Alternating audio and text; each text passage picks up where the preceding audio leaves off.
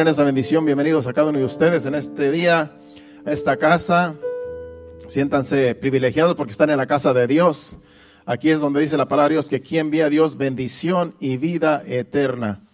Así es que si habrá alguna visita por ahí, le damos la bienvenida. Y si todos son de aquí, pues ya. Sean bienvenidos también.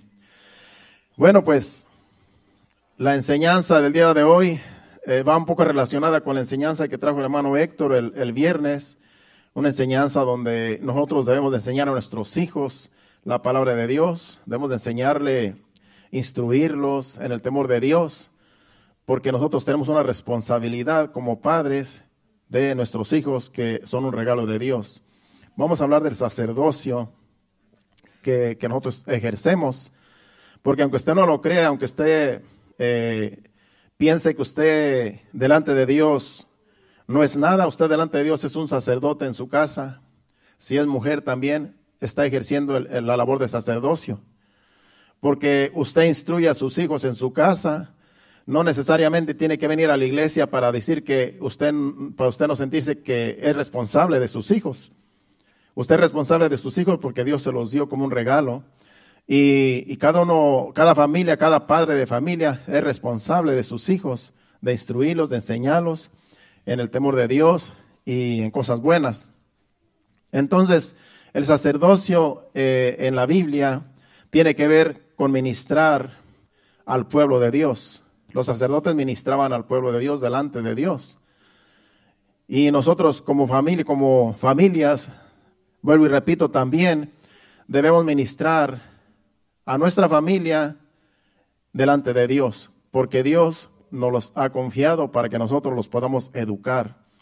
Así es que de eso se trata la enseñanza, pero yo, voy a este, invitarlos a que vean un video, un video que me conmueve, porque hoy estuve eh, en videollamada con hermano Pedrito. A hermano Pedrito es un, es un varón que ama a Dios, que tiene una iglesia entre Guatemala y México en, una, en un departamento que se llama Petén. Y él está allá entre Campeche y Guatemala, en la montaña. Y, estábamos en una videollamada y, me mostró pues que a su niña que está, está caminando en una andadera, dice él, pero la andadera él se la fabricó. Y le dije, pues mándame el video para así eh, ver la, andadera. Es que esta es la andadera que el hermano invitó, eh, inventó, perdón, porque allá pues eh, usted sabe que es en la montaña. Pone el video para que usted se goce junto conmigo de cómo él, con sabiduría, ¿verdad? Dios le, le, permitió hacer esto para, para, su hija que tiene ocho meses de nacida. Ahí está la niñita. Jasmine Noemí. Hola, bebé. Hola. Jasmine Noemí, este, en, en, un andador hecho por, hecho por, por varas Ahí lo hicimos para que ella se macice caminando, aprenda a caminar, eh, macizándose los huesitos. Ahí caminando, ella tiene ocho meses de haber nacido. La honra y la gloria sea para Dios. ¿Está Jasmine? Venga para acá, bebé. Jasmine. Jasmine. Ahí está Jasmine caminando. Hija, Jasmine. Venga, mija.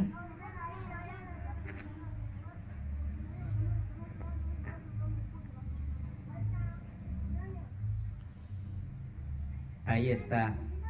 Es un andador donde es un andador de varas que, que le con la inteligencia ya de unas varas pusimos para que ella este, pueda eh, caminar. ¿Sí? Que mi hija, hola, aquí está viendo como la tecnología aquí no está avanzada. Este, estamos viendo aquí a los niños jugando. Están jugando un juego los niños.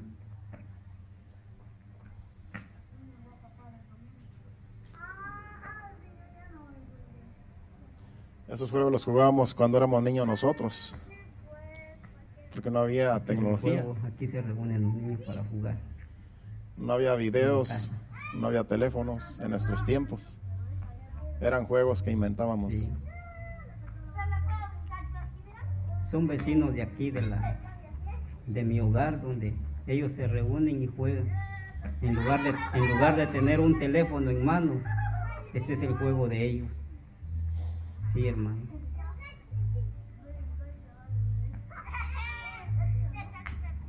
Sí.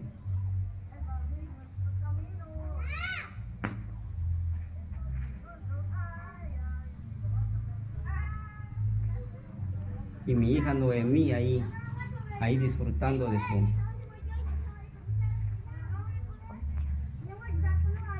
disfrutando de su andador. Ella.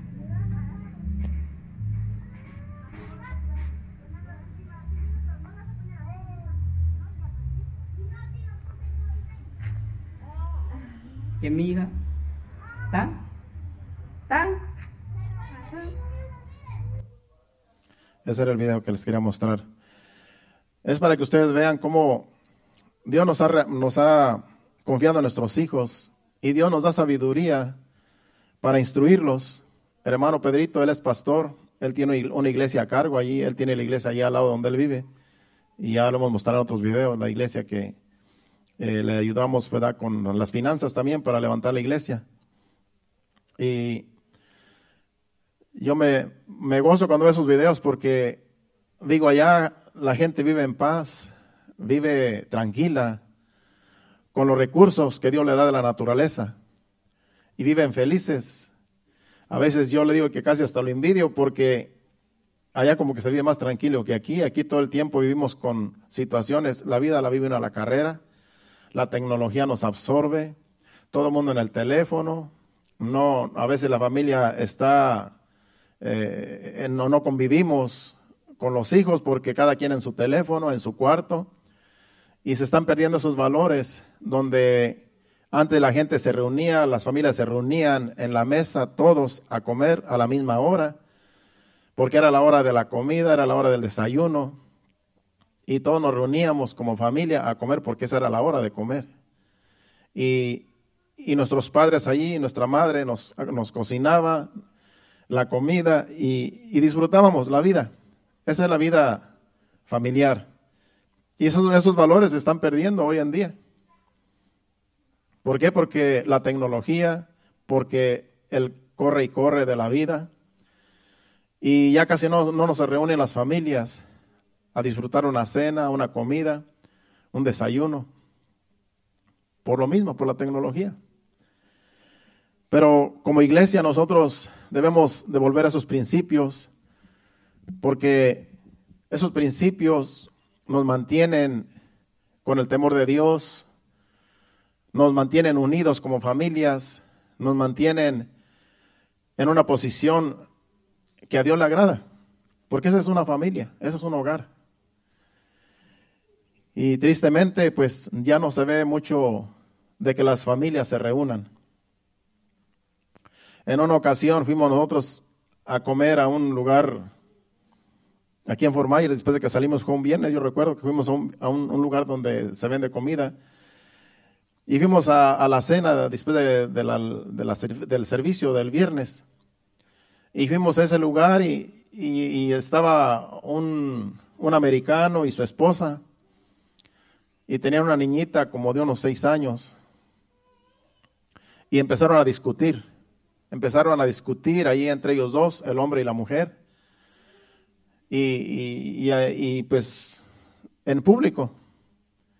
Pero la niñita pequeñita, decía, ¿por qué están discutiendo? Decía, ¿por qué están peleando? Dice, venimos a comer como familia, dice, no se peleen. Si venimos a comer como familia, dice, ¿por qué tienen que discutir? La niña poniendo orden en sus papás ya de más de 30 años, adultos. Es triste ver una escena así, porque en vez de que los padres le den ejemplo a los niños, de cómo se debe de vivir la vida en el temor de Dios. los niños, a veces en esa ocasión, la niña les, les estaba poniendo ejemplo a sus propios padres. Y es triste porque eso sucede porque en la casa hay problemas y esos problemas los llevan a donde quiera que van con los hijos. Y los hijos lo que quieren es tener una familia en paz, es ir a un lugar y que no haya problemas entre la familia, entre los niños, los padres, sino que todo sea en armonía. Y eso se carece hoy en día de una familia así, de un hogar así. Pero Dios nos dice en su palabra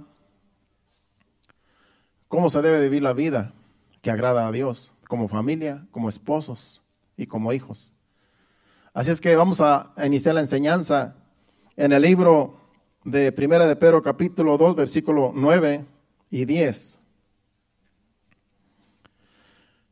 Como les dije, esta enseñanza, el, el título es Llamado al servicio de Dios. Ese es el título, llamado al servicio de Dios. Dios nos ha llamado a su servicio. A todos los cristianos, a todos los hijos de Dios, Dios nos ha llamado al servicio, a servir a Dios. Y dice ahí la escritura, versículo 9, mas vosotros sois linaje escogido, real sacerdocio, nación santa, pueblo adquirido por Dios, para que anunciéis las virtudes de aquel que os llamó de las tinieblas a su luz admirable. Vosotros que en otro tiempo no erais pueblo, pero que ahora sois pueblo de Dios, que en otro tiempo no habéis alcanzado misericordia, pero ahora habéis alcanzado misericordia. Dice que somos real sacerdocio, nación santa, pueblo adquirido por Dios. Cuando usted fue llamado a la salvación, ya, venimos con ese título. No es que nosotros buscamos el título del sacerdocio, sino que Dios nos llamó y Él mismo nos puso el título de sacerdotes y nación santa. Él mismo nos llamó y Él mismo nos puso un título de que somos una nación santa, somos real sacerdocio, pueblo adquirido por Dios. No por nuestros méritos, no porque nosotros lo merezcamos, sino porque Él lo dice en su palabra. Según estos versículos, todos nosotros hemos sido llamados al servicio de Dios como sacerdotes. ¿Y cuál era el oficio de un sacerdote en la ley de Moisés? ministrar al pueblo en la presencia de Dios, según Levíticos capítulo 16, versículo 21. El sacerdocio en la ley era ministrar al pueblo en la presencia de Dios. Ellos servían al pueblo en la presencia de Dios, instruidos por Dios. Y, le, dice aquí este versículo, y pondrá a Aarón, Aarón era el sacerdote, sus dos manos sobre la cabeza del macho cabrío vivo y confesará sobre él todas las iniquidades de los hijos de Israel, todas sus rebeliones y todos sus pecados, poniéndoles, poniéndolos así sobre la cabeza del macho cabrío, y lo enviará al desierto por mano de un hombre destinado para esto. Dice que en ese animal que le ponían las manos el sacerdote, cuando él le ponía las manos al animal, dice que confesaba los pecados del pueblo. Ese, ese macho cabrío tipificaba a Jesucristo. Cuando Jesucristo vino al mundo, dice que todos nuestros pecados, nuestras iniquidades y nuestras transgresiones cayeron sobre Jesús.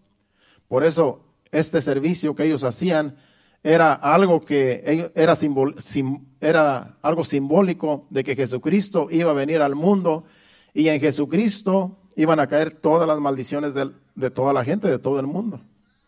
Dice que él cargó en, que cargó en él todas nuestras iniquidades en Jesucristo, todas nuestras transgresiones, todos nuestros pecados cayeron sobre Jesús cuando él murió en la cruz. Por eso este macho cabrío tipificaba a Jesucristo.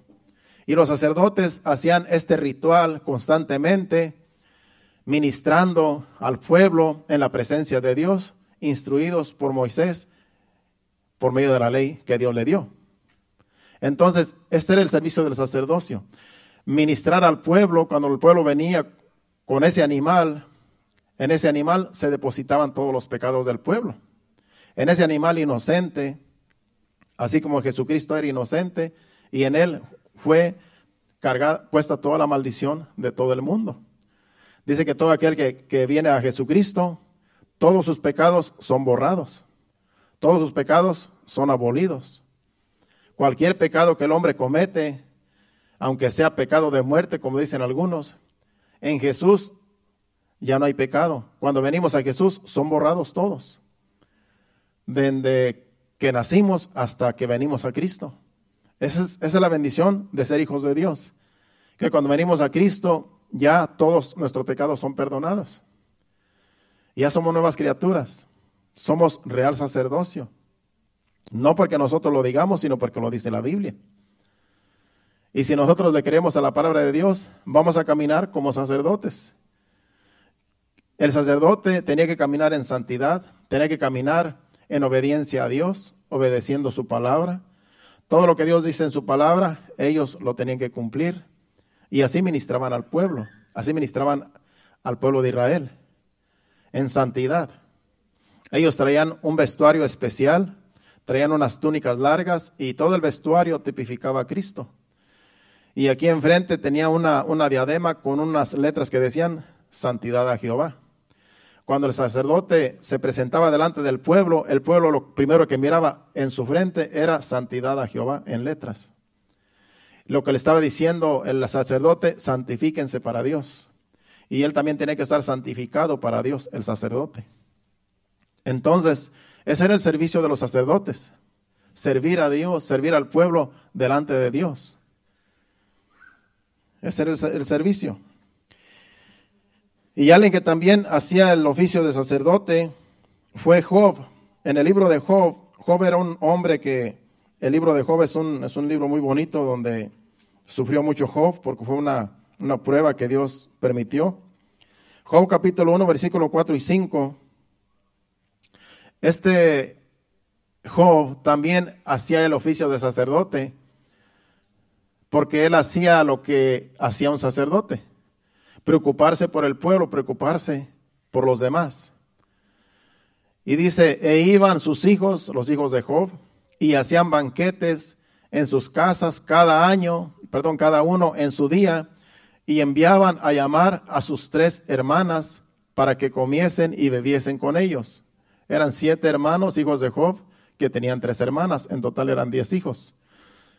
Dice, acontecía que habiendo pasado el turno los días del convite, Job enviaba y los santificaba y se levantaba de mañana y ofrecía holocaustos conforme al número de todos ellos, porque decía Job, quizá habrán pecado mis hijos y habrán blasfemado contra Dios en sus, en sus, en sus corazones, dice, de esta manera hacía todos los días.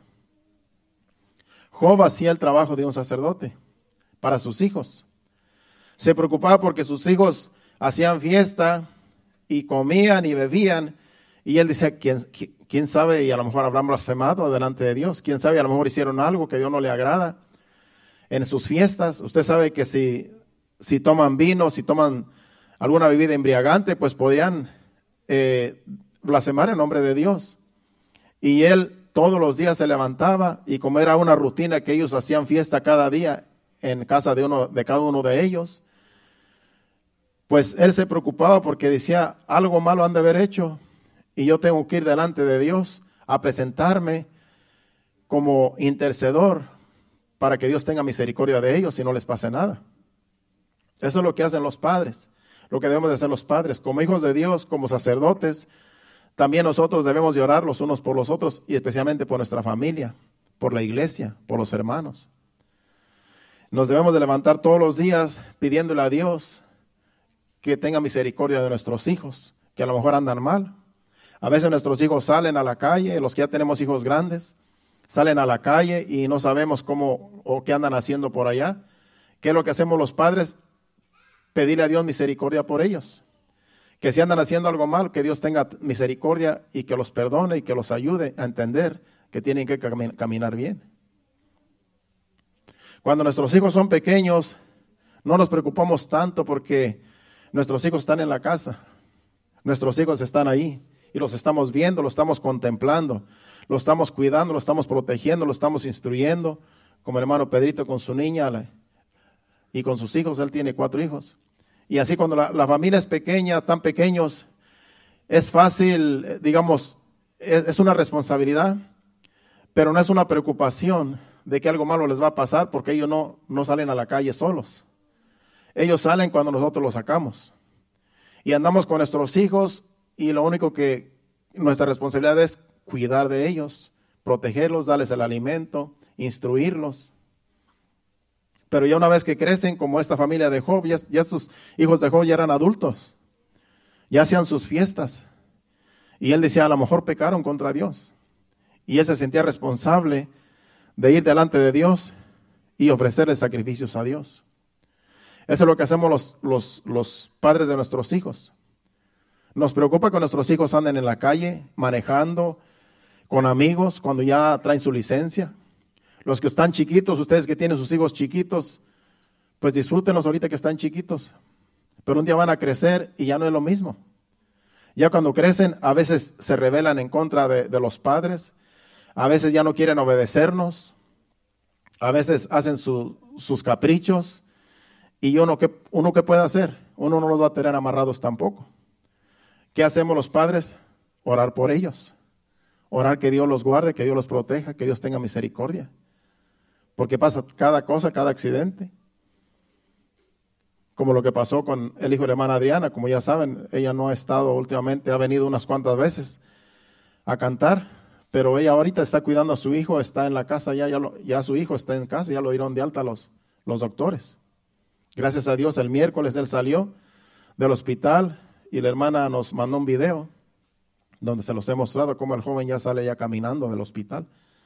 Eso es un milagro de Dios porque el joven eh, fue un milagro de Dios que no, haya, que no haya fallecido en ese accidente en una motocicleta. Casi todo motociclista, usted sabe que, que, tiene accidente, casi nadie vive. Pero este joven que se llama Enrique, Dios le, le dio la oportunidad de seguir viviendo. Y, y yo sé que algún día va a testificar de que Dios tuvo misericordia de él. ¿Y qué hacemos los padres? Ella estaba cantando aquí ese día, la hermana Adriana estaba cantando en un servicio hace cuatro, cuatro domingos atrás, porque hoy en este domingo, hace cuatro domingos que, este, el joven tuvo el accidente y gracias a Dios en 28 días ya lo dieron de alta. Pero ¿qué hacía la hermana Adriana aquí esa vez?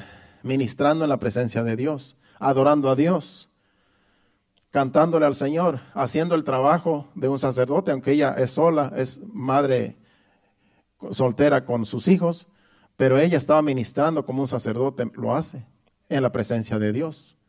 Y Dios tuvo misericordia y, no pasó a mayores el accidente, aunque era, fue terrible el accidente. Dios tiene misericordia de nuestros hijos cuando nosotros les servimos a Dios. Es por eso que siempre tenemos que estar ministrando delante de Dios en oración, así como Job oraba por sus hijos para que Dios tuviera misericordia y que nada les pasara. Ayer cuando salimos del, parque, porque ayer estuvimos celebrando el Día de Padres, ya que el día de próximo domingo vamos a estar celebrando aquí Día de Padres, que se celebra el Día del, Día del Padre aquí en Estados Unidos. Y vamos a estar aquí este, en un día especial para los padres. Eh, vamos a dar unos regalitos que unos hermanos están preparando.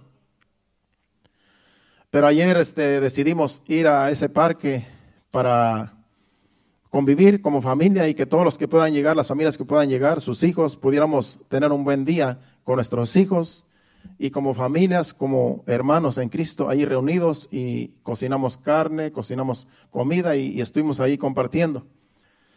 Y aunque el día estuvo muy lluvioso en el día, pero en la tarde se compuso. Entonces, para Fort Myers, los que viven en Fort Myers, de San Carlos para allá, dicen que estuvo lloviendo porque yo miraba que había muchas nubes para allá a esa hora. Pero allá en pues estaba bien, estaba hasta la luna. Estuvo muy bonita la tarde y ahí estuvimos compartiendo como hasta después de las 10 de la noche. Pero cuando ya íbamos de camino, mi esposa y yo ya, era, pasaba, eran como las diez y media. La hermana Josefina, esposa del hermano Demetrio, creo le le, le llamó, ¿verdad? O a mi teléfono, a su teléfono, no sé para decirnos que había un accidente porque nosotros íbamos por la 75 para Lehigh para decirnos que nos desviáramos porque en, el, en un trayecto, allá en un tramo, había habido un accidente y en ese accidente murieron personas. Y ellos, según dice, me dijo mi esposa, que ellos iban y el carro que iba delante de ellos, otro carro que venía en sentido contrario en la 75, se vino por el medio y impactó el carro que iba delante de donde ellos iban y ellos iban con toda su familia en, sus en su carro. ¿Qué pasó allí? Murieron las personas que venían contrarias y no sé si la muchacha también, que era una mujer la que iba delante de ellos, no sé si también falleció porque fue un impacto tremendo. ¿Qué hubiera pasado ahí si ese carro que iba delante de ellos no hubiera ido ahí? Les pudo haber pasado a ellos el accidente. Ellos pudieron, haber sido los que fueron impactados, hubieran sido impactados, pero, pero vemos que Dios tiene misericordia y Dios nos guarda, Dios nos protege. Por eso siempre estamos pidiéndole a Dios que Dios nos proteja de cualquier accidente. Lastimosamente murieron personas, pero no les tocó a ellos. ¿Por qué? Porque Dios tiene propósitos con nosotros. Y Dios nos guarda, Dios nos protege. Cada día hay accidentes, cada día hay muertes, cada día suceden cosas. Pero a la iglesia, nosotros los hijos de Dios, tenemos la confianza en que Dios nos guarda de todo peligro, de todo mal. Tenemos la confianza en que le pedimos a Él y Dios nos escucha y Dios tiene misericordia. Pero ha habido veces que, pasan cosas también, ha habido veces que también tenemos accidentes. Ha habido veces que también nos enfermamos. Pero nuestra confianza está en que Dios puede obrar a nuestro favor. Porque dice que todo obra para bien para todos aquellos que aman a Dios. Cuando nosotros, como hijos de Dios y como sacerdotes, vamos delante de Dios, nosotros vamos con la confianza de en que Dios puede estar obrando. Ahorita estamos orando por el hermano Alfonso, que también ese miércoles eh, también eh, lo agarró la policía, está en la cárcel. Ya se pagó la fianza que pidieron, pero no sé por qué todavía no lo han dado libre, no le han dado libertad. Pero estamos orando. ¿Qué pasa? Que la iglesia cuando ora a Dios, estamos ministrando delante de Dios por los demás, por las personas que necesitan oración, por los enfermos, por los que están pasando en un momento difícil y estamos orando y, tenemos la confianza en que Dios está obrando. Tenemos la confianza en que Dios tiene misericordia. Eso es lo que hace un sacerdote. Ministrar en la presencia de Dios por, por los demás, por el pueblo, por la iglesia y por los, por los amigos, por los familiares. Esa es nuestra confianza, que Dios nos puede escuchar y que Dios puede obrar a favor nuestro. Eso es lo que hace un sacerdote. Y Dios, para eso nos tiene aquí, para eso tiene la iglesia. Porque somos sacerdotes, como dicen esos versículos que leímos en Pedro.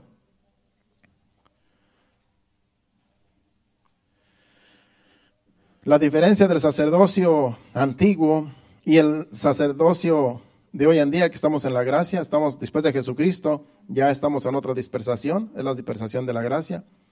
La diferencia del sacerdocio de antes es que antes los sacerdotes eran del linaje de, de un solo linaje. Eran solamente de los del linaje, de, la, del linaje de, de Leví. Eran levíticos. Era solamente una descendencia la que podrían ministrar en la presencia de Dios. Pero ahora todos somos sacerdotes. Siempre y cuando vivamos en santidad siempre y cuando vivamos dependiendo de Dios y ministrando en su presencia. Porque también tenemos que vivir en santidad, no es solamente tener un título, sino también tenemos que nosotros vivir en santidad. Como dice Primera de Pedro, capítulo 1, versículo 14 al 16. Antes solamente había un linaje, había una tribu donde ministraban como sacerdotes, pero ahora todos venimos a ser sacerdotes, como dijo Pedro, y aquí también en, esta, en este versículo dice, como hijos obedientes, no os conforméis a los deseos que antes teníais estando en vuestra ignorancia, sino como aquel que os llamó es santo, sed también vosotros santos en toda vuestra manera de vivir. Porque escrito está, sed santos porque yo soy santo. Para, ser sacerdotes de Dios, Dios nos pide que vivamos en santidad, porque como Él es santo, tenemos que también nosotros vivir en santidad.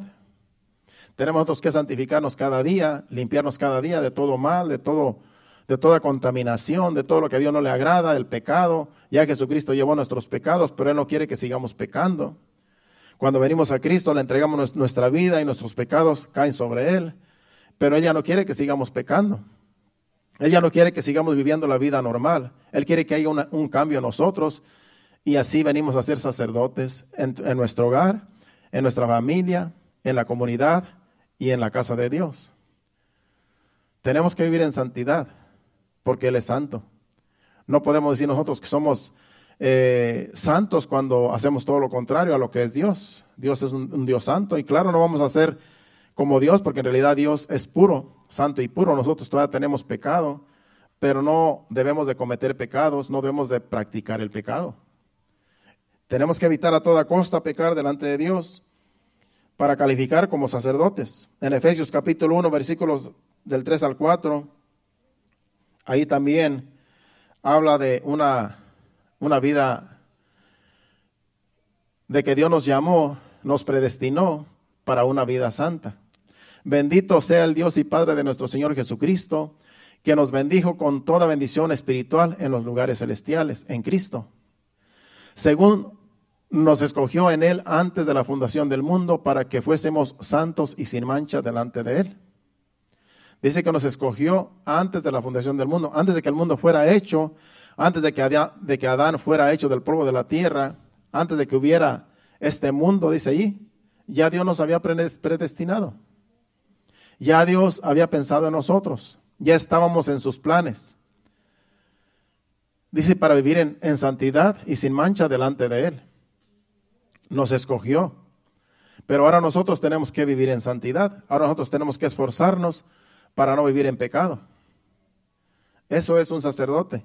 Y cuando nosotros clamamos a Dios, cuando nosotros oramos a Dios, nuestras oraciones son escuchadas, porque estamos agradando a Dios con nuestra vida, porque no andamos en pecados, porque no andamos ofendiendo a Dios con lo que hacemos y con lo que decimos, sino que nos consagramos a Dios como sacerdotes en nuestro hogar, en la iglesia y donde quiera que vayamos, nuestras vestiduras espirituales tienen que ser de un sacerdote. El sacerdote siempre andaba con sus vestiduras todo el tiempo, para distinguirse de, la, de la demás gente. Y decían, allí va un sacerdote, allá va un sacerdote. Así somos también delante de Dios. Nuestras vestiduras son espirituales. Aunque no son vestiduras sacerdotales las que usamos ahora, vestimos como cualquier persona, pero también tratamos de agradar a Dios como, a como vestimos nosotros. No vamos a vestir también deshonestamente. Pero más que nada nuestras vestiduras son espirituales de amor, de gracia, de compasión, de tener amor los unos y los otros, de tener misericordia los unos y los otros. Eso es vivir en santidad y de agradar a Dios con nuestra vida, con nuestro diario vivir.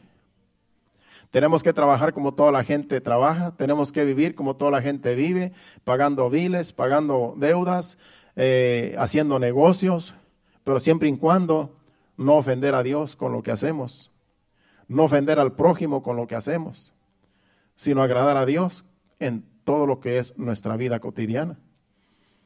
Eso es un sacerdote. Eso es vivir en santidad. Y eso es lo que Dios pide de nosotros como iglesia, que vivamos agradándole en todo tiempo. Porque ya Él nos ha escogido, pero ahora nosotros tenemos que calificar para ser escogidos. Si vamos en ese mismo libro de Efesios, nos brincamos hasta el versículo 11 y 12 ahí también nos dice la responsabilidad. Dice que en Él, en Cristo, asimismo tuvimos herencia, habiendo sido predestinados conforme al propósito del que hace todas las cosas según el designio de su voluntad. En su voluntad está en que Él nos escogió, a fin de que seamos para alabanza de su gloria nosotros los que primeramente esperábamos en Cristo. Nosotros somos una alabanza para Dios. Cuando tú caminas como un hijo de Dios, cuando tú caminas como una hija de Dios, viviendo en santidad, viviendo para agradar a Dios, tú estás alabando a Dios con lo que con tu vida. Estamos alabando a Dios con nuestra vida. No necesariamente tienes que cantarle a Dios alabanzas, sino que tu vida, tu estilo de vida es una alabanza a Dios, porque tú estás glorificando a Dios en tu estilo de vida. Eso es adorar a Dios, eso es vivir en santidad. Porque sin tú hablar, sin tú predicar, sin tú cantarle una canción a Dios, tu vida es una alabanza. Tu vida delante de Dios es una alabanza, dice Dios, este es mi hijo, esta es mi, mi, hija y en él tengo complacencia. Cuando él clame, cuando él ore, cuando él pida, yo voy a atender a sus oraciones, a sus peticiones, porque me agrada su estilo de vida. Así es como Dios nos ve a nosotros, cuando nosotros vivimos en santidad de agrado delante de Dios. Es una responsabilidad ser hijos de Dios, es una responsabilidad ser sacerdotes delante de Dios, pero es un privilegio el cual nosotros tenemos que podemos pedirle a Dios, podemos orar y si hay problemas, Dios nos ayuda a solucionar los problemas, porque nuestra confianza está en Dios. Él quiere que nuestra confianza plenamente esté en Dios, no en los hombres, no en los amigos, no en la familia, sino que en Dios debe de estar nuestra confianza. Porque los amigos nos pueden fallar, los familiares nos pueden fallar, el mundo nos puede fallar, pero Dios nunca nos va a fallar. Él siempre va a estar allí para ayudarnos en cualquier situación que tengamos. Pero simplemente lo que Él pide es que nosotros vivamos en santidad. Que nosotros vivamos en agrado ante sus ojos y que nuestra vida sea, nuestro estilo de vida sea una alabanza delante de Él. Porque honramos a Dios nuestro estilo, estilo, de, estilo de vida. Como padres, Dios nos ha dado la responsabilidad de instruir a nuestros hijos con la palabra de Dios. Este también es un oficio de sacerdote, como dice Deuteronomios capítulo 6, versículos del 6 al 9.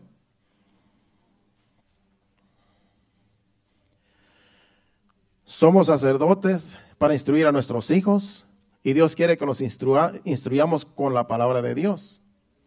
Dice allí, versículo del 6 al 9, Deuteronomio 6, del 6 al 9, dice, y estas palabras que yo te mando hoy estarán sobre tu corazón, y las repetirás a tus hijos y, y las hablarás, hablarás de ellas estando en tu casa, andando por el camino, al acostarte y cuando te levantes.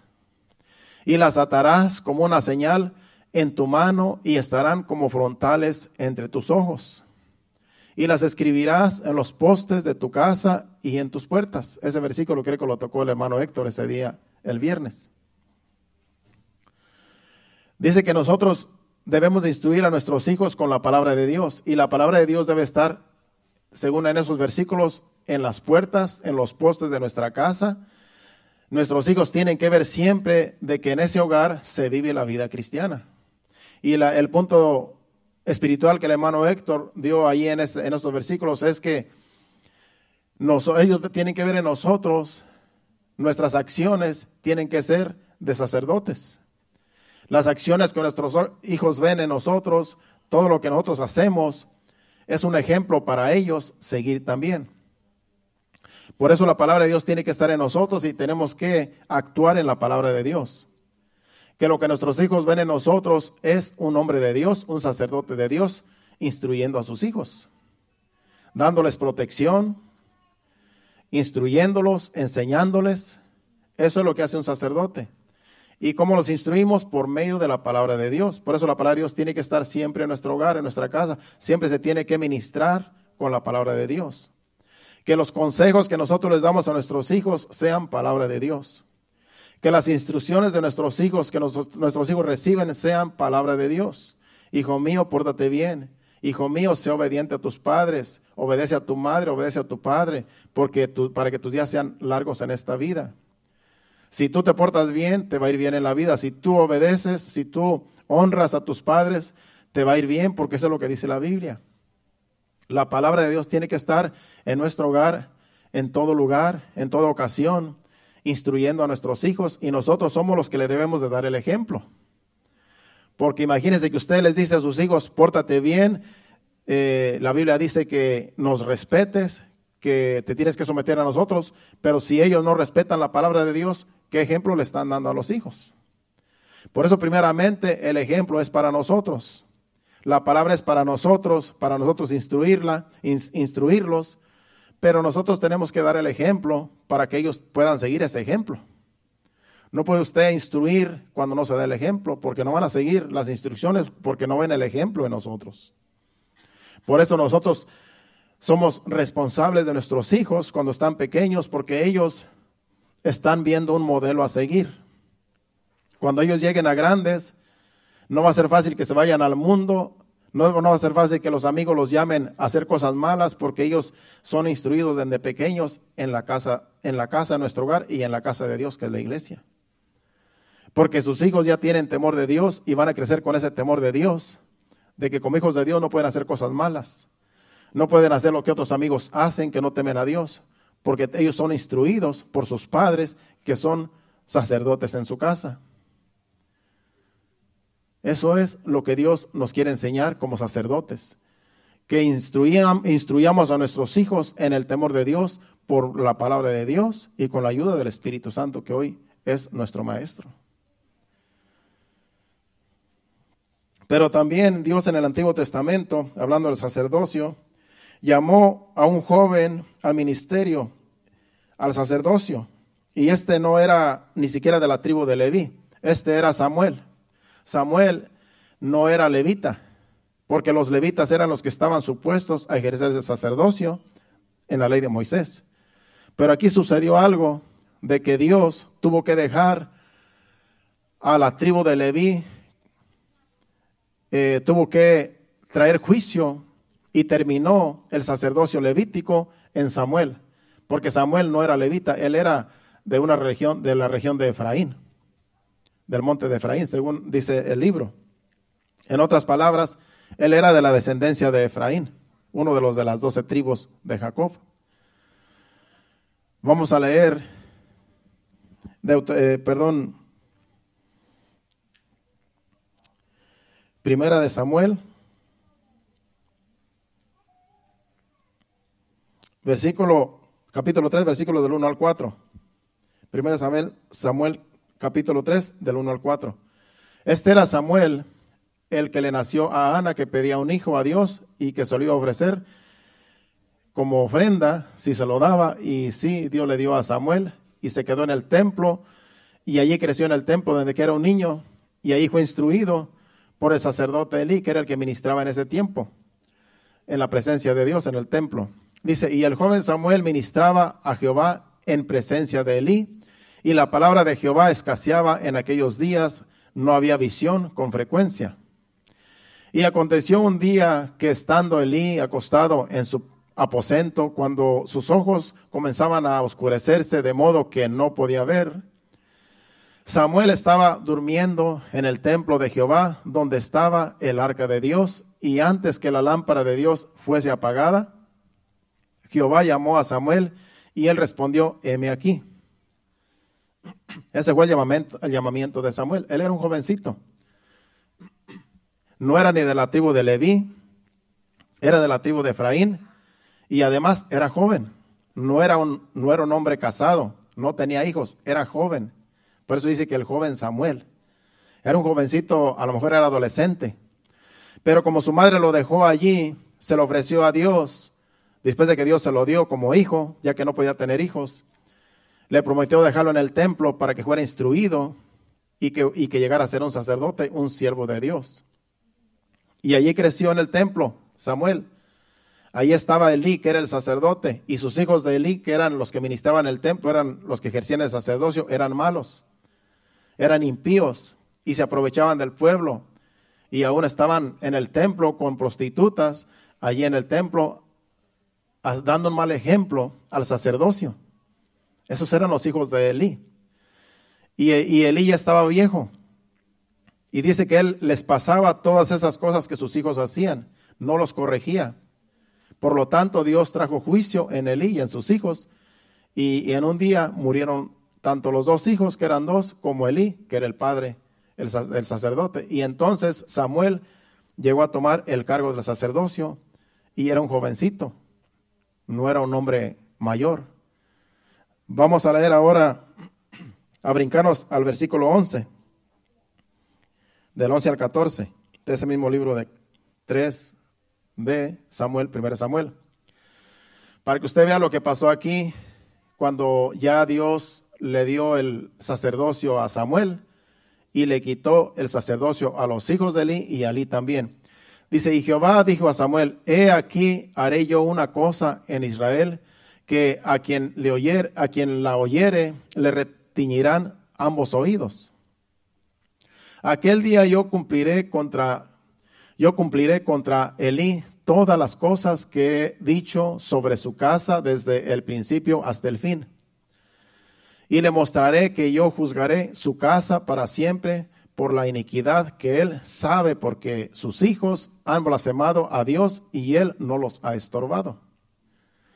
Por tanto, yo he jurado a la casa de Elí que la iniquidad de la casa de Elí no será expiada jamás ni con sacrificios ni con ofrendas. Dios dijo a Samuel, lo que yo voy a hacer con esta casa sacerdotal de Elí y sus hijos quien lo escuchare le van a reteñir ambos oídos. En otras palabras, esto va a ser algo que la gente se va a turbar solamente con escuchar lo que yo voy a hacer. Porque Dios había dicho que en el, sacerdocio levítico iba a ser un sacerdocio para siempre. Y que toda esa descendencia de, de la tribu de Leví, todos eran sacerdotes. Y solamente de esa tribu Solamente ellos podían ministrar en la presencia de Dios en el templo. Ninguna otra tribu estaba supuesta a ministrar.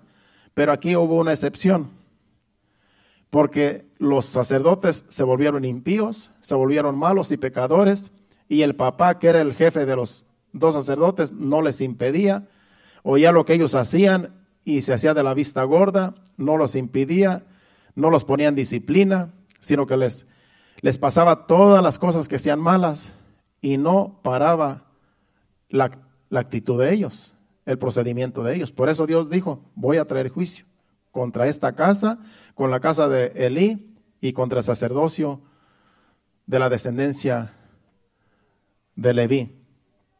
Y en Samuel hizo la diferencia. Samuel vino a ser sacerdote y él no estaba supuesto a ser sacerdote, pero como creció en la casa de Dios, como desde chiquito lo dejaron ahí, y ahí creció y Dios lo levantó como sacerdote. Y fue un sacerdote, un sacerdote y un juez en el pueblo de Dios. Ministrando, ministraba en la presencia de Dios al pueblo. Dios hace diferencia cuando la gente no hace caso. Nosotros, la iglesia, no estábamos supuestos a ser hijos de Dios, pero porque el pueblo de judío no aceptó a Jesucristo como Salvador, como el Mesías, pues ahora todo el que cree en Jesucristo, todo viene a ser iglesia, todos vienen a ser hijos de Dios. Por eso nosotros calificamos como iglesia, como hijos de Dios, porque los judíos no quisieron recibir a Jesucristo. Incluso lo llevaron a la cruz, lo crucificaron ellos mismos. Pero dice que todo aquel que cree en Jesucristo viene a ser nación santa, pueblo adquirido por Dios. Venimos a ser el pueblo de Dios ahora. No importa la raza, no importa la cultura, todo aquel que cree en Jesucristo viene a ser pueblo de Dios. Porque ya Dios no hace diferencia. Ahora no solamente un linaje, ahora no solamente una tribu, ahora es toda persona que viene humillada delante de Dios diciendo, Señor, yo te necesito. Señor, yo ya no puedo más con mi vida. Señor, los problemas son muchos. No hay yo qué hacer. Vengo delante de ti, humillado, pidiéndote que tengas misericordia de mí. Te acepto como mi Salvador y te pido que tú tomes control de mi vida. Yo no puedo, no sé qué hacer con mi vida. Por eso te entrego mi vida, te entrego todo mi ser, te entrego mi corazón y haz de mí lo que tú quieras. Venimos a ser hijos de Dios cuando venimos con esa actitud delante de Dios. Y venimos a ser sacerdotes delante de Dios porque su palabra lo dice, no porque lo merezcamos. ¿Por qué lo dice? Porque es su palabra y su palabra no miente. Lo que hay que hacer es que hay que creerle a Dios. Por esto, hablando de la familia de Elí, por esta razón juzgó Dios el sacerdocio de Elí, el sacerdocio levítico, porque Elí y sus hijos no obedecieron a Dios, se volvieron pecadores. cuando eran supuestamente los sacerdotes que debían de dar ejemplo al pueblo de cómo se debe de ministrar en la presencia de Dios. Por eso Dios los juzgó y en un día dice que murieron, vino el enemigo, los atacó y mataron a sus hijos y él también murió cuando le dieron la noticia que sus hijos habían muerto por mano del ejército enemigo. Y en un día murieron los tres. Y también Dios a nosotros, la iglesia, nos ha confiado el sacerdocio. No solamente a los que servimos en el templo, sino a todos los que hemos sido llamados a la salvación. Los sacerdotes no somos solamente los que, los que tomamos parte en el altar. Aquí todos somos sacerdotes, como dice al principio la palabra de Dios que leímos. Todos somos sacerdotes. Hasta usted que está ahí es un sacerdote. Mujer y hombres, porque ya no hay diferencia. Pero usted es sacerdote en su casa, en su trabajo, porque usted está ministrando delante de Dios con su vida. En su casa, en su hogar, con sus hijos y en la calle también dando testimonio de que somos hijos de Dios. Usted es un sacerdote, no, solo, no solamente hay que, es necesario venir y ministrar aquí como, como lo estoy haciendo yo, como los que cantan. Todos somos sacerdotes cuando todos venimos a ser hijos de Dios. Todos somos pueblo de Dios cuando venimos y rendimos nuestra vida a los pies de Cristo. Este es un privilegio para todos mujeres y hombres, todos venimos a ser sacerdotes delante de Dios cuando vivimos una vida que a Dios le agrada.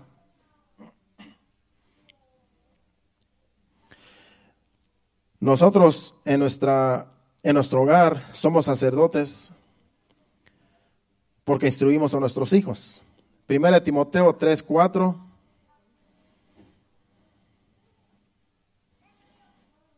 Dice, hablando de los padres, dice que los padres gobiernen bien su casa, que tengan a sus hijos en sujeción con toda, con toda honestidad. Ese es un, un sacerdote que gobierne bien su casa. Como dije hace rato, a nuestros hijos pequeños podemos gobernarlos.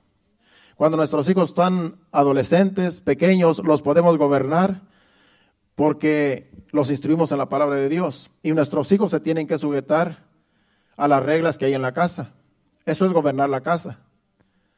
Pero cuando los hijos ya crecen, se vuelven adultos, ya no se pueden gobernar, sino que ahora ellos son, son ¿cómo se dice? Responsables de su propia vida. Cuando ellos se vuelven adultos, ya ellos le van a dar uh, cuentas a Dios de sus actos porque ya no son adolescentes, ya no son niños. Pero cuando son niños podemos nosotros gobernar nuestro hogar con sabiduría, y eso es lo que hace un sacerdote en la casa, da instrucciones. ¿Saben qué? Aquí las cosas se van a obedecer. Ustedes, hijos, obedezcan a su madre, obedezcan al padre, sean obedientes, sométanse, tienen que hacer las cosas. Cuando se les, dice, se les dice que hagan algo, lo tienen que hacer, porque están en esta casa, porque están en este hogar, somos sus padres, pero ustedes tienen que ser obedientes. Y eso es gobernar la casa, que hay que traerlos a la iglesia, hay que instruirlos en la palabra de Dios, enseñarles la palabra. Eso es lo que hace un sacerdote. Eso es lo que hace una persona en su casa, como dice este versículo. Hay que gobernar bien la casa. También vamos a Colosenses 3, versículo 21. Colosenses 3, 21 dice, Padres, hablando a los padres, porque la responsabilidad viene sobre nosotros. Padres, no exasperéis a vuestros hijos para que no se desalienten. La palabra exasperar quiere decir no sean pesados con sus hijos. No abusen de sus hijos, en otras palabras, no se sobrepasen de sus hijos, con sus hijos. No os exasperéis a vuestros hijos para que no se desanimen. Cuando ya nuestros hijos son adolescentes, ya ellos entienden que, que tienen que someterse pero también cuando los padres son bien duros con ellos, también se van a ofender. Cuando los padres son duros con los adolescentes, cuando se le pasa la mano a los padres, los, los hijos se van a desanimar, se van a desalentar. Porque van a decir, mi padre es bien injusto porque en realidad me castigó y no era necesario ese castigo. Por eso cuando castigamos a nuestros hijos tiene que ser en el temor de Dios, conforme a la palabra de Dios. Porque dice la Biblia que también la vara quita la rebeldía del muchacho. Y cuando habla de un muchacho, está hablando de un adolescente, de un hijo cuando ya empieza a ponerse rebelde.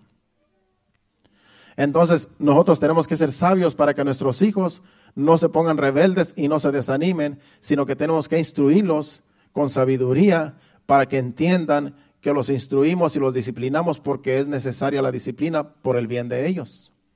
No porque no los amemos, sino que a lo contrario, si no los, corregimos, si no los disciplinamos, es que no le estamos mostrando amor, porque el amor también va conforme la corrección y conforme la disciplina.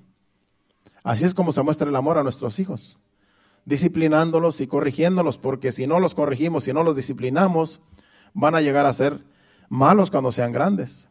Y como sacerdotes no nos conviene eh, que nuestros hijos salgan rebeldes, porque entonces no estamos haciendo el sacerdocio, no estamos cumpliendo con el sacerdocio. Porque van a decir, mira, este es hijo de un pastor, por decirlo así, o de una pastora, o de hijos cristianos y es más malo que cualquier persona.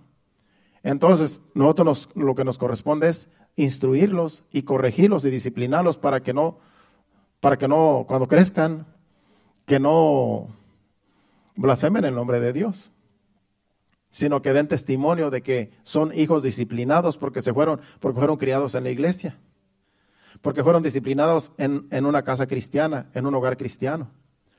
Y si después se vuelven rebeldes, después de que crecen, ya no es nuestra culpa, porque nosotros les dimos instrucciones, los corregimos, los disciplinamos como Dios dice en su palabra, y si ellos quisieron ser rebeldes, lo que nos toca es orar por ellos, como hacía Job. Señor, Padre, perdónalos si hicieron algo malo. Padre, donde quiera que esté mi hijo, mi hija, ten misericordia y cuídalo y, que pueda entender que anda mal. Eso es lo que nos toca hacer a nosotros los padres cuando ya los hijos son grandes. Pero mientras son pequeños, los podemos gobernar. Y es lo que dice que gobernamos bien nuestra casa. Y que seamos, no seamos tan duros con nuestros hijos. Hay que disciplinarlos en el temor de Dios y con palabras que ellos puedan entender. Es necesario que te corrija, es necesario que te discipline, porque eso es lo que dice la Biblia. Y si yo no lo hago, yo estoy mal delante de Dios como sacerdote. Y ellos van a entender, porque es la palabra de Dios, no es nuestra palabra. Es lo que Dios dice en la Biblia y eso es lo que funciona. Por último, vamos a Proverbios capítulo 22, versículo 6. Este es un versículo muy conocido en la Biblia para los padres de cómo instruir a nuestros hijos. Y ahí terminamos la enseñanza. Proverbios 22, 6. Este es un versículo que casi todos lo sabemos, todo cristiano lo sabe. Instruye al niño en su camino y aun cuando fuere viejo no se apartará de él. Instruir al niño en el camino, el camino que va en su vida, es lo que quiere decir. Instruye al niño en su vida, en el camino que, está, y aun cuando fuere viejo, no se va a apartar de ese camino que tú le mostraste. ¿Por qué? Porque ha sido instruido. Porque la palabra de Dios es la que cuenta. La palabra de Dios es la que corrige, la que disciplina y la que enseña. Y cuando fuere viejo, se va a acordar de la corrección. Cuando ese niño crezca, va a decir, mis padres me disciplinaban, mis padres me corregían, mis padres me decían no hagas esto, no hagas lo otro. Se van a acordar. Y si se apartan, van a volver algún día al arrepentimiento. Dios va a tener misericordia de ellos y Dios les va a dar una oportunidad de que vuelvan a sus caminos, si es que se apartan algún día. Pero a nosotros los padres los que nos toca es corregirlos, disciplinarlos, instruirlos. Y Dios se encarga de ellos después, cuando ya sean grandes. A nosotros, la, responsabilidad de nosotros es cuando son pequeños y cuando ellos entienden que tienen que someterse a sus padres. Ya después, solamente orar por ellos, hermano. Cuando ya son grandes, orar por ellos, porque tú le dices, no hagas esto, no te vayas para allá, mira que eso no te conviene, mira que esa persona no te conviene, mira que esas, esos amigos no te convienen y a veces no hacen caso. Pero tú ya los instruiste, tú ya les dijiste, ya los corregiste. Y si no hacen caso, pues pagarán las consecuencias, pero Dios tendrá misericordia de ellos, porque estamos ministrando en la presencia de Dios día con día, pidiéndole que tenga misericordia, y Dios tiene cuidado de ellos, y algún día como el Hijo pródigo, Dios va a permitir que vuelvan otra vez a los brazos del Señor. Esa es la confianza de todo, de todo sacerdote, de todo hijo de Dios, que confiamos en su palabra, y lo que nos toca es orar por nuestra familia, por nuestros hijos, que Dios nos ayude a ser sacerdotes fieles, consagrados a Dios. Y con la ayuda de Dios, con la ayuda del Espíritu Santo, Dios nos va a ayudar a llegar a la meta en aquel día. ¿Cuántos dicen amén? ¿Qué tal si nos ponemos de pies? Este ha sido el mensaje. Le damos gracias a Dios por su palabra y que Dios siga añadiendo más bendición a su palabra, ya que aquí escuchamos un ratito, pero ya después la ponemos en acción la palabra allá afuera. Aquí Dios nos enseña, aquí Dios nos, nos habla, pero ahora nosotros cuando salimos de aquí nos toca vivir la palabra. Nos toca allá afuera ponerla en práctica. Aquí venimos solamente a que Dios nos hable, a que Dios nos enseñe, a que Dios nos instruya para después glorificar a Dios allá con nuestra vida, con tu, con tu estilo de vida. La gente dice, este es una, un hijo de Dios, esta es una hija de Dios cuando te ve. Y glorificas a Dios, porque dice, yo quiero tener la paz que esa mujer tiene. Yo quiero tener la paz que ese hombre tiene. Yo quiero tener el carácter que esa persona tiene. Pero es el carácter de Cristo que Dios ha moldeado en nosotros, porque somos sus hijos y glorificamos a Dios con nuestro estilo de vida allá afuera. La gloria y la honra sea para el Señor. Incline su rostro. Vamos a darle gracias a Dios que, el Dios, que Dios nos ha hablado y vamos a cantar este canto en agradecimiento y honrando a nuestro Dios en este día que nos permitió venir a su casa a escuchar su palabra. Dele gracias a Dios ahí donde está porque Dios nos ha hablado. Gracias Señor, te adoramos. Gracias, Padre. Extiende tu manto. Extiende tu manto. Extiende tu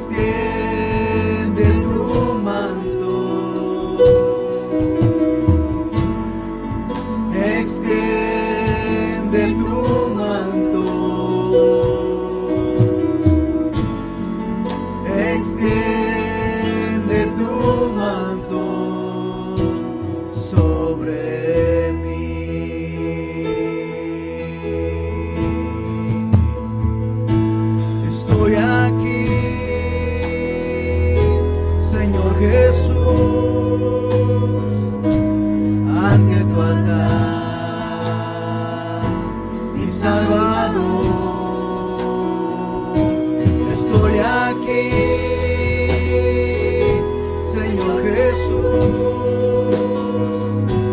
ante tu altar,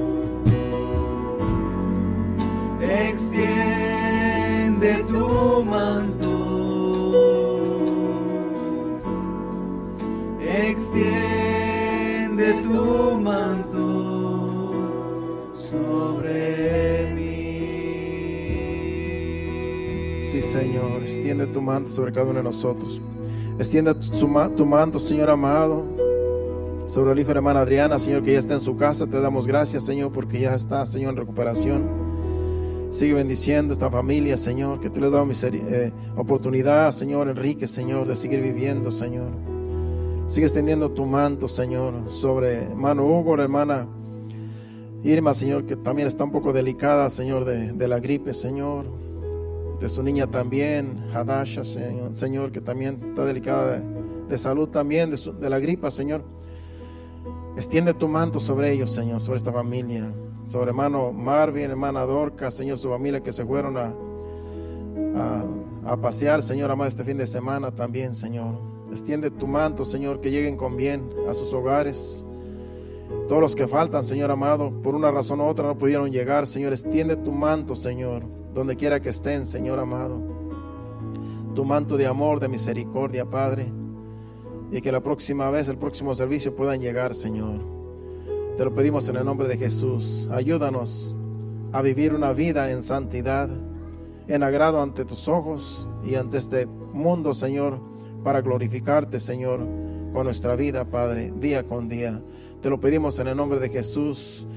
Te pedimos, Señor, que nos lleves con bien a donde quiera que vayamos, Señor, a lo mejor a disfrutar una cena con la familia, Señor, con los hijos, Señor, que tú nos has dado, con los amigos, Señor. Que donde quiera que vayamos, Señor amado, tú vayas con nosotros, tu presencia vaya con nosotros, Señor, y que podamos disfrutar, Señor, en comunión los unos y los otros, Señor, lo que hagamos, Señor. Donde quiera que vayamos, que tú vayas con nosotros, tu presencia vaya con nosotros. Te lo pedimos en el nombre de Jesús. Llévanos con bien. Amén y amén. Dios le bendiga. Estamos despedidos. Pueden saludarse los unos a los otros. Estaremos aquí el miércoles a las 7:30 y recuerde, este próximo domingo es Día de Padres y aquí tendremos una sorpresita para cada padre. No falte ningún padre porque tenemos sorpresitas para ustedes. Dios les bendiga y hacia adelante.